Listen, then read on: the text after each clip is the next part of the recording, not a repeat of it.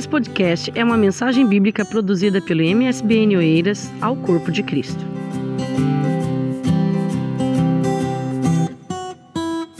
Vamos à Bíblia, vamos à palavra do Senhor.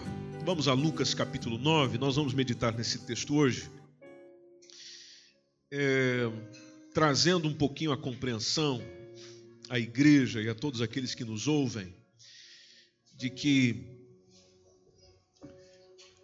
muitas coisas vão acontecendo na vida da gente, e aí nós ouvimos algumas pregações na igreja, ouvimos algumas mensagens, lemos alguma algum devocional, alguma coisa do gênero, e a gente olha para aquilo e diz: eu, eu, eu, eu nunca vou conseguir chegar nesse nível aí, é, nessa, nesse, nesse level, nessa direção, nessa, nesse alvo, nesse objetivo. Para muitos o evangelho já se tornou idealismo, ou seja, uma coisa distante, uma coisa que se pensa, uma coisa que talvez pode ser atingível, mas você olha para si mesmo e diz: Não, eu não consigo sair, não. Isso aí é demais para mim. Quando a gente olha para Lucas capítulo 9, nós vamos caminhar a partir do versículo 37. Nós encontramos aqui, encontramos, melhor dizendo, alguns relatos nessa, nesse texto que nos ajuda a entender as nossas limitações, mas ao mesmo tempo mostra ah, quão ilimitado é e poderoso é aquele que nos solicita aquilo que é, desejamos fazer, que é o nosso Senhor. Alguém já chegou e disse que muitas das vezes nós lembramos do Filipenses 4,13. O que, que diz Filipenses 4,13? Ah, vocês conhecem. Isso aí é, é texto de. É capaz de se eu perguntar para uma criança nossa lá, ela sabe. Filipenses 4,13 diz. Olha lá, tudo posso naquele que me fortalece. Tudo posso naquele que me fortalece. Interessante que às vezes quando nós dizemos o texto, nós não olhamos para aquele que fortalece, nós olhamos para o tudo posso. Ou seja, nós partimos de nós para o texto, não dele para nós. Então, o, a afirmação do tudo posso dá aquela ideia de que tudo é possível. E, e a gente suspende limitações.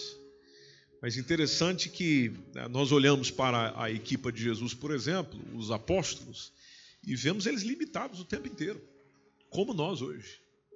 Então o texto vai dizendo, versículo 37, Lucas 9, 37. Aconteceu no dia seguinte que, descendo eles do monte, lhe saiu ao encontro uma grande multidão.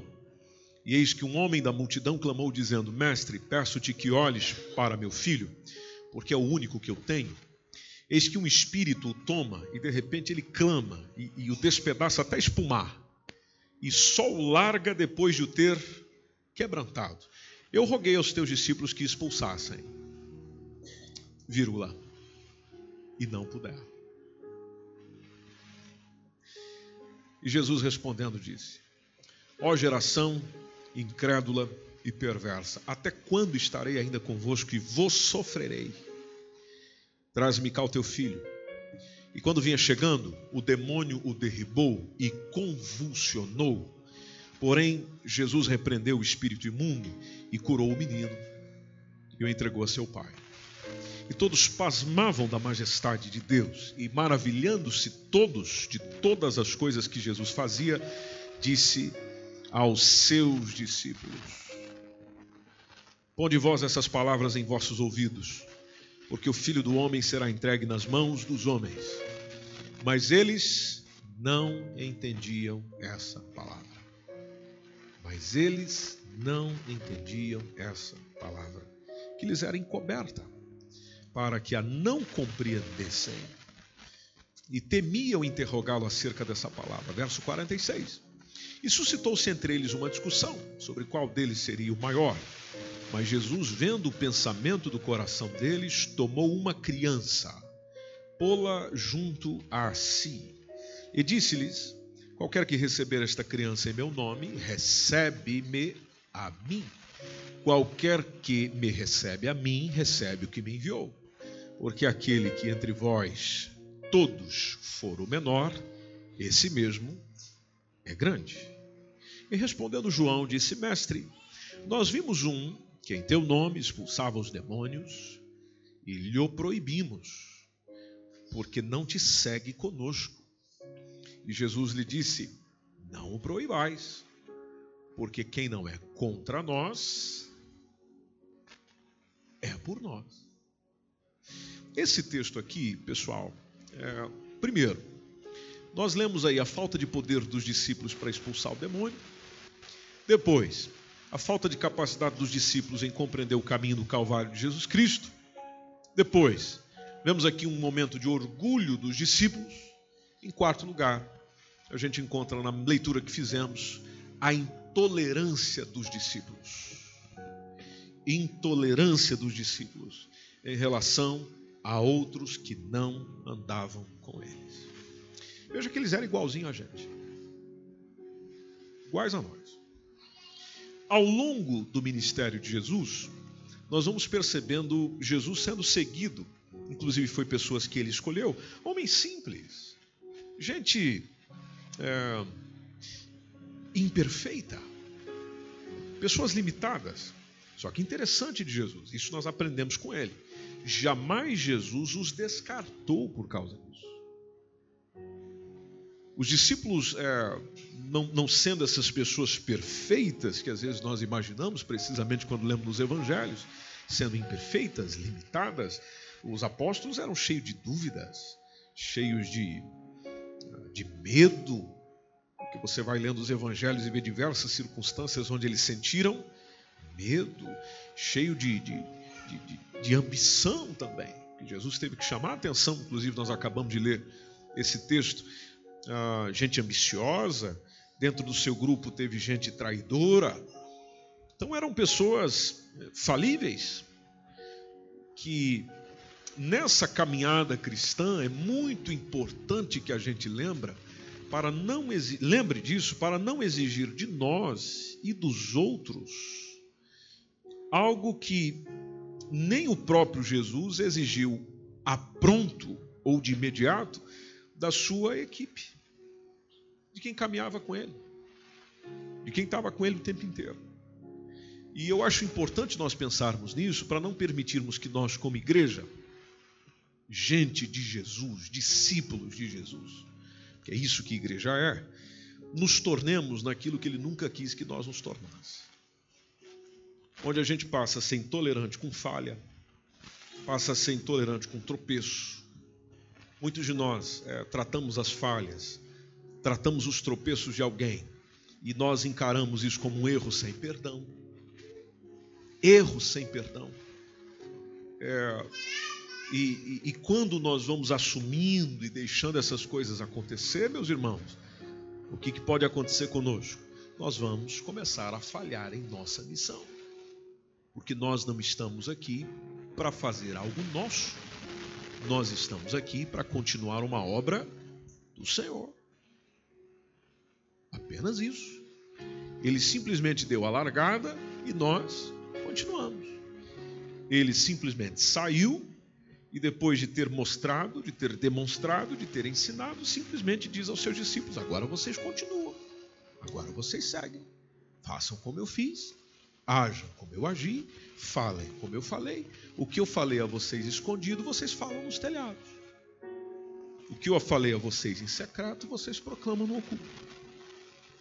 Por isso a questão discípulo, por isso a referência discípulo, onde naturalmente o discípulo imita o seu professor, o seu Senhor. Olhamos para os discípulos de Cristo, precisamente esses doze e nós observamos aqui nesse texto, por exemplo, gente exclusivista, é, egoísta, imatura, bairrista. Então Jesus vai censurando esses comportamentos e ele vai corrigindo o grupo, mas atenção, censura, corrige, mas não abandona. Atenção, censura, corrige, mas não abandona, não deixa. Então, se você voltar no versículo 38, Jesus está condenando o quê? Incredulidade dos discípulos. Incredulidade dos discípulos. Tem um homem da multidão clamando, dizendo: Mestre, olha pelo meu filho aqui, esse é o único filho que eu tenho. Eu não tenho outro, não. Esse é o único filho que eu tenho. Olha por ele. Qual é o problema dele? Está no versículo 39. Um espírito demoníaco tomava o menino. E e, e de repente clama, grita, esbraveja. E atenção, vai despedaçando esse menino, vai chacoalhando esse menino, vai movendo com esse menino até espumar. Ah, e, e, e, e, esse espírito, Jesus, imagine lá a conversa, só você caminhar um pouquinho e imaginar aí. É, esse espírito só deixa do meu filho depois de o ter quebrantado. Depois de ter chacoalhado esse menino inteiro. Eu, eu fui ali falar com o seu pessoal. O senhor não estava por aqui? Eu fui ali falar com o seu staff. Fui ali falar com o seu grupo. Mas eles não puderam expulsar. Não puderam expulsar. Se esperava que os discípulos de Jesus expulsassem. Ou seja, o acertado aqui seria expulsar o demônio. Bom, em primeiro lugar, nós precisamos considerar que sempre haverá dúvidas sobre alguma coisa na caminhada cristã. É natural. Só que interessante é Jesus dizer: ó geração incrédula. Ó geração incrédula. E deixa muito claro para os discípulos que eles não conseguiram expulsar aquele demônio por falta de quê? De fé falta de fé. Bom, falta de fé é a mesma coisa que incredulidade. Ter algumas dúvidas sobre alguns detalhes da caminhada cristã é uma coisa. Agir com falta de fé naquilo que Jesus já determinou que seja feito é outra coisa. Então, às vezes, a incapacidade que nós temos, que inclusive Lucas 9,40 que a gente está lendo aqui, se a gente observar com Mateus 17, 20, é que faz a referência à falta de fé, porque Mateus 17, 20, no mesmo relato, está dizendo: por causa da vossa pequena fé, é que vocês não conseguiram. Porque em verdade vos digo: se tiverdes fé como de um um grão de mostarda, vocês vão dizer a este monte: passa daqui para colar, há de passar, nada vos será impossível. Voltando para Lucas 9,41, geração incrédula, geração perversa. Olha como Jesus chama a equipe dele, os discípulos dele, o povo dele, o grupo dele. Seus incrédulos, seu perverso, até quando eu ainda estarei convosco e vocês vão trazendo esse sofrimento? Traz aqui o menino para mim. Versículo 42 o menino vinha chegando, vão trazendo o menino. Quando estão trazendo o menino, quem é que se manifesta? O demônio. O demônio vai se manifestando, vai derrubando o menino, faz o menino ter convulsões. Aí Jesus repreende o espírito imundo. Repreendido. O menino está curado. Ele entrega o seu pai.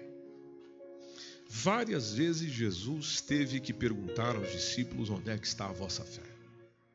Uma delas, por exemplo, é só a gente voltar um capítulo aí, que é no capítulo 8. Onde no capítulo 8 nós vemos Jesus ali acalmando o mar, é, acalmando a tempestade no mar da Galileia. Jesus pergunta, inclusive, aos seus discípulos, versículo 25, capítulo 8, versículo 25, dizendo: Onde está a vossa fé? Veja, essa, essa que nós estamos lendo no capítulo 9 não foi a única vez que o Senhor andou censurando os seus discípulos por eles não terem a fé necessária em Deus. E a falta de fé, igreja querida, nos deixa inoperantes. Tudo no contexto do reino de Deus, da igreja de Deus, se move por fé, é feito por fé, é realizado por fé. Se não houver fé, não há realização. Por isso que disse, repito, a gente se torna inoperante, por isso a referência, geração incrédula e perversa. Então vejam que eles é, tinham e passaram por circunstâncias que às vezes nós também temos, onde não tomamos postura, onde não temos sucesso, onde não desenvolvemos por causa da falta de fé. E deixe-me falar consigo uma coisa muito séria, já que nós estamos num contexto e num dia de oração. Você observa a fé de uma pessoa na quantidade ou na dedicação do seu tempo em oração. Você já ouviu aquela expressão pouca oração, pouco poder? Já ouviram isso? Faz sentido ou não faz sentido? pouca oração, você tem pouco poder. O oposto também é verdade. Muita oração, o que você tem na sua vida? Muito poder. Você já percebeu que uma pessoa dedicada na oração, que leva isso a sério, faz questão de todo dia ter o seu momentinho a sós com o Senhor. Ela já está orando em todo o tempo, mas ela faz questão de ter aquele tempo exclusivo com o Senhor. Ela tem prazer naquilo, ela tem gozo naquilo. Você já percebeu como a atitude dela é diferente, a postura dela é diferente, a afirmação dela é diferente. Ela diz: Vamos orar por isso, vamos orar por isso. Jesus pode fazer, Jesus vai curar, Jesus vai realizar. Se houver ali a manifestação de algum demônio, ela não fica ali engraçando muito, não. Já chega e vai repreendendo em nome de Jesus. Bom, só tem coragem para isso, disposição disposição para isso, quem se dedica no quê? Na oração. Então a, a, a falta de oração traz incredulidade. E eu observo isso todo dia no exercício pastoral. Onde você percebe uma pessoa incrédula, uma pessoa que não acredita naquilo, você observa a, a, a, dedicação dela na oração, na entrega ao Senhor, está fraquíssima, está tá, tá raquítica, está tá ruim. E o que vai nos ajudando a aumentar essa, essa fé, além da palavra de Deus, porque a fé vem pelo ouvir e ouvir pela palavra de Deus, é também esse diálogo com o Senhor. Diálogo com o Senhor, diálogo com o Senhor. Eu dialogo com Ele, Ele fala comigo por meio da Sua palavra, porque o conhecimento da palavra também produz fé. Então é uma, é uma via de mão dupla. Eu vou para a palavra, Ele alimenta a minha fé. Eu falo com Ele, ele alimenta a minha fé. E quando você começa a ver o resultado das orações, ou a resposta das orações, naturalmente a fé vai sendo solidificada e aumentada. Então, como é que eu posso lidar com a minha dúvida? Talvez essa seja a sua pergunta hoje. Eu tenho muitas dúvidas.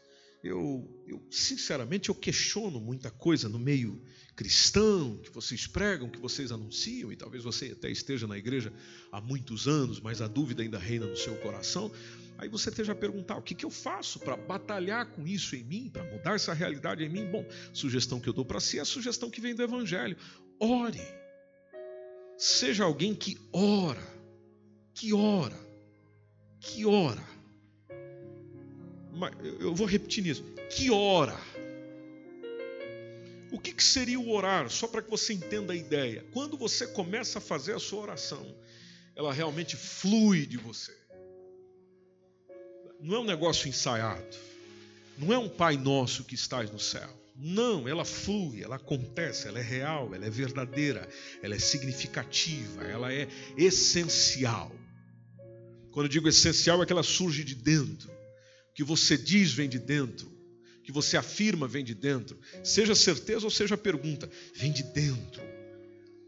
Esse tipo de oração é que é importante a gente aprender a fazer.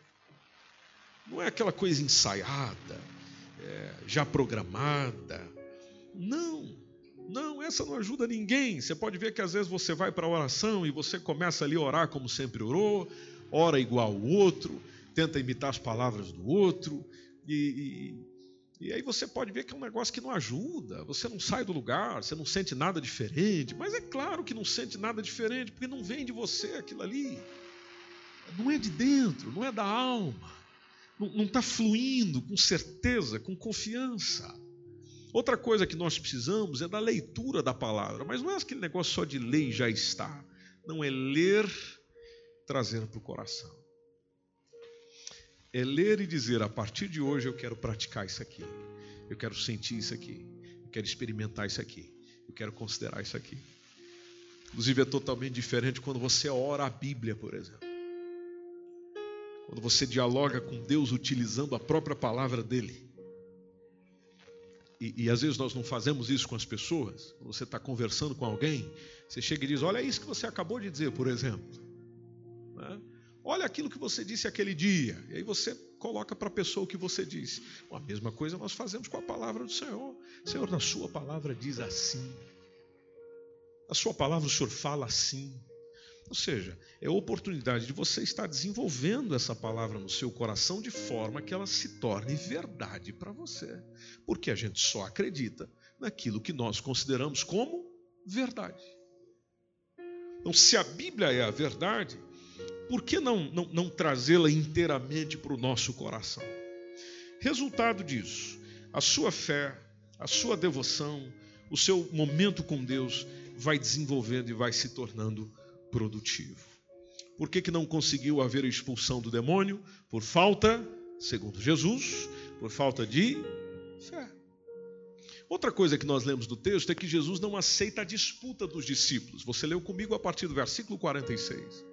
Versículo 46 está lá entre eles uma discussão. discussão tem um tema: qual de nós é o maior? Esse adjetivo comparativo, é, traduzido como maior nesse texto, ele tem o sentido mais forte que, ou seja, qual dentre nós é o mais forte? A ideia aqui é de primazia, é quem é o primeiro, é quem é o mais forte, quem é o mais apto. É isso que eles estavam discutindo. E nós compreendemos pelo Evangelho que pensamentos assim não tem nada a ver com a mente de Cristo. Quem pensa assim tem uma mente mundana, tem uma mente secularizada. Basta nós vermos, por exemplo, 1 Coríntios 3, o apóstolo Paulo chamou a atenção da igreja de Corinto com relação a esse assunto. Então nós estamos aqui, imagina lá a discussão, os discípulos discutindo por posição, aspirando por prestígio. É isso que eles queriam, elevada posição. Pois é, quem aspira por isso, quem deseja isso, cai na armadilha do orgulho e do ciúme. Então, isso aqui leva até uma pergunta para nós nessa noite que poderia ser: por que, que eu abracei a causa do Evangelho? Por que, que eu abracei a causa do Senhor? Eu abracei por amor ou eu abracei por vantagem, por prestígio? Outra forma de perguntar isso: para quem serve o Evangelho? Por que, que eu caminho com o Senhor? Por que, que eu estou na igreja? Por que eu sirvo na igreja? Se a gente for mais para a área do serviço, da diaconia, por que, que eu desenvolvo o trabalho na casa do Senhor? É para termos comparativos ou é simplesmente para usar o que tenho, o que dele recebi, para glorificar o seu nome? Você pode ver no versículo 47 que Jesus Jesus não ficou no que eles estavam dizendo. Jesus foi além. Aliás, Jesus sempre vai além. Porque o versículo 47 diz que Jesus, vendo o pensamento. Jesus, vendo o pensamento de onde? Do coração deles, do coração dos discípulos. Ele disse alguma coisa imediatamente? Não. Parece que tinha uma criança por perto. Veja, eles estavam discutindo isso na frente de crianças. Olha o exemplo. Jesus toma uma criança, traz ela no meio, põe junto a si. Jesus percebe que os discípulos estão precisando de uma lição a respeito de humildade. Aí o exemplo de Jesus de tomar a criança, de colocar ali, foi excelente. Aliás, tudo que ele faz é excelente. Mas a maneira de ele ensinar é sempre maravilhosa. Toma a criança, coloca no meio, eles puderam ver, mediante aquilo que Jesus diz, o quanto eles estavam sendo egoístas, ambiciosos, porque o versículo 48, Jesus usa a criança e diz: Qualquer que receber esta criança em meu nome, recebe-me. Qualquer que me recebe a mim, recebe o que me enviou, seja o meu Pai. Aquele que entre vós todos for o menor. E aqui, naturalmente, eu imagino ele, ele olhando a criança, então essa pessoa é o quê? É o grande. Vocês estão brigando para ser o maior, quando na verdade seria melhor se vocês saudavelmente estivessem tentando ser o menor porque sendo menor você será o maior. Então Jesus, outra, na continuação do texto, outra coisa que ele repreende é o exclusivismo dos discípulos. E essa é uma parte que me preocupa nos nossos dias. É, porque o pessoal aqui tinha uma mentalidade de que eles eram um grupo fechado. De que os discípulos de Jesus eram os doze ali. A, a, a razão que eles colocam isso é de que eles viram um homem, basta você olhar no versículo 49, nós vimos um indivíduo que estava inclusive fazendo o quê? Fazendo o que a gente não conseguiu fazer. Que era o quê? Estava expulsando demônio. A gente não conseguiu, mas interessante, nós vimos ali um indivíduo, ele estava expulsando demônio. Aí a gente chegou lá e proibiu o cara. Não, você não vai fazer isso não. Não, não vai fazer isso, não. Não, não pode fazer isso. Não, não pode fazer isso. Aí por que, que não pode? Porque você não segue conosco. Vocês não faz parte nosso grupo. Você não está dentro do grupo dos doze. Exclusivismo. Jesus vai mostrando aqui que esse fato de expulsar os demônios pela autoridade do seu nome, partilhar das mesmas convicções dos apóstolos, inclusive, estava é, credenciando aquele homem a exercer o seu ministério, porque a resposta dele foi linda. Jesus chega e diz: Não o proibais. Vocês estão loucos? Não façam isso.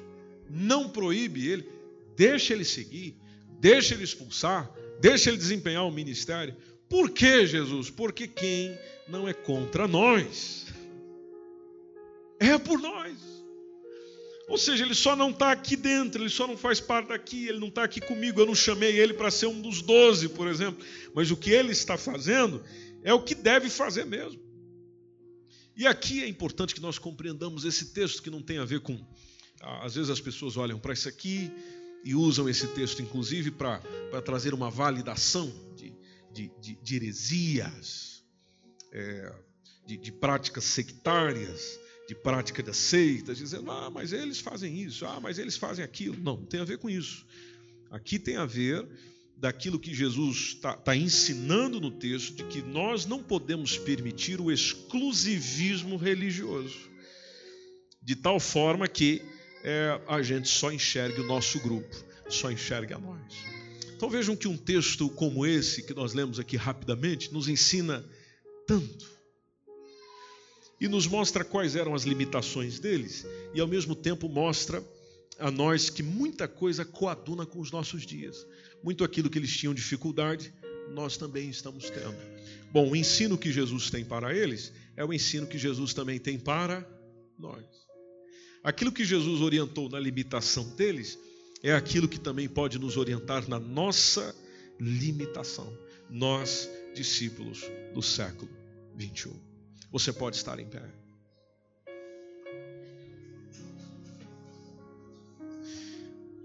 Olhando para as nossas limitações, o que é que nós fazemos? Olhando para as nossas limitações, o que é que nós podemos fazer? Bom, façamos aquilo que Jesus ensinou aos seus. Em primeiro lugar, é preciso trabalhar a nossa fé. Como está a sua fé? Como está a sua fé? Pensa aí você e Deus. Até porque Deus também vê o pensamento do seu coração agora, enquanto você me ouve. Enquanto você está me ouvindo. Como é que está a sua fé? Tem coisas dentro de casa que você não tem conseguido superar por falta de fé. Tem coisas no seu local de trabalho que você não está conseguindo transpor por falta de fé. Tem coisas que nós não estamos conseguindo na igreja por falta de fé. Como anda a nossa fé? Você é uma pessoa que cuida disso? Você é uma pessoa que se preocupa com isso? sabendo que sem fé é impossível o quê?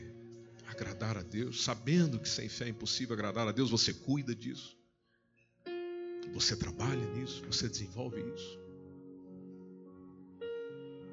Segunda coisa. Segunda coisa que nós vimos no texto foi o quê? Primeiro falta de fé, depois veio o quê?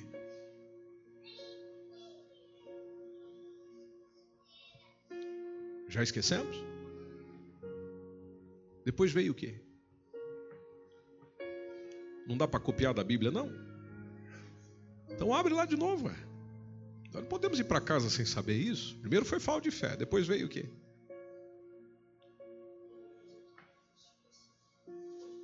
Isso. Que nós não entramos no detalhe aqui. Mas aquilo que Jesus ensinava dizendo, pessoal, daqui a alguns dias eu vou morrer, hein? Vai acontecer assim, assim, assim. Eles não entendiam. Interessante, hoje nós temos tanta explicação sobre aquilo que Cristo fez na cruz do Calvário, sobre a sua ressurreição, e parece que muitos de nós até hoje não entendemos. E não perceber isso é não perceber aquilo que nos trouxe a oportunidade que a gente tem hoje. Depois, em terceiro lugar, veio o quê?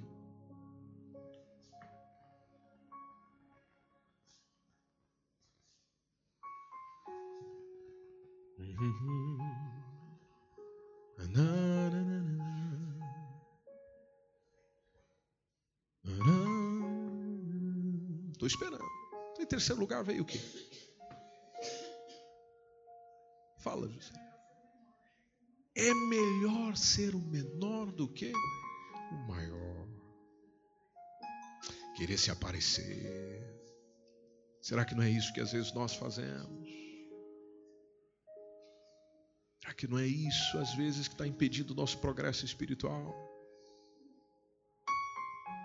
E depois, se não for da minha igreja, se não for do meu grupo de oração, se não for daqui, não tem poder, não serve.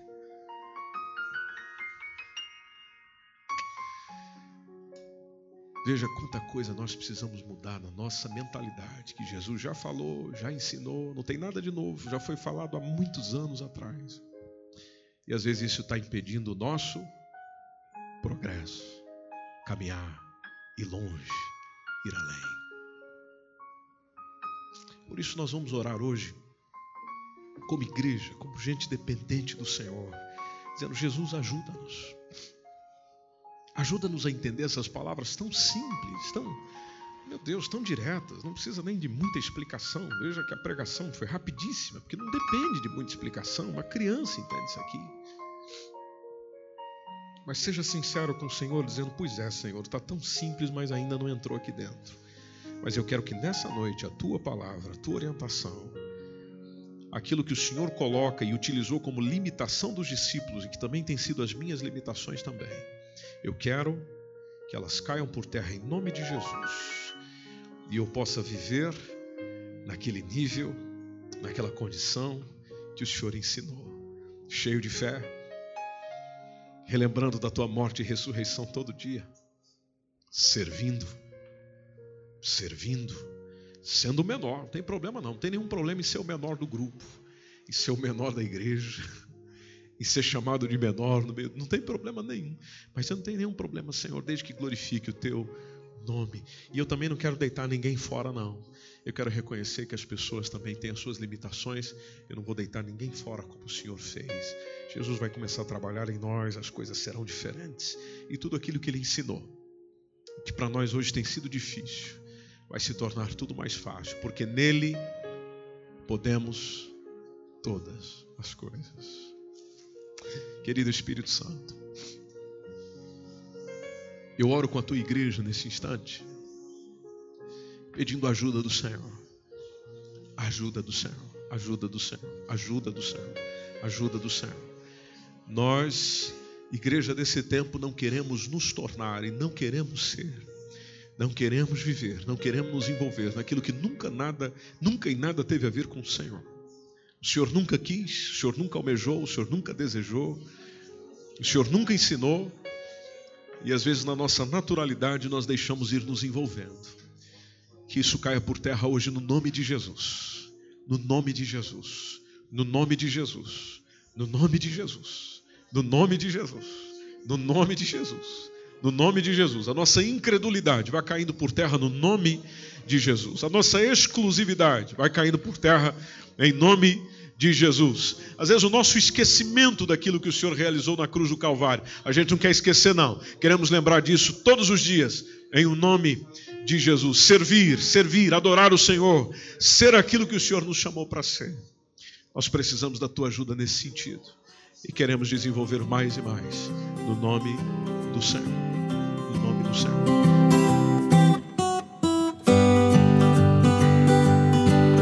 Esse foi mais um podcast, uma mensagem bíblica produzida pela igreja MSBN Oeiras. Siga nós nas redes sociais, Facebook, Instagram, subscreva nosso podcast e também o canal no YouTube. Saiba mais em msbnportugal.com.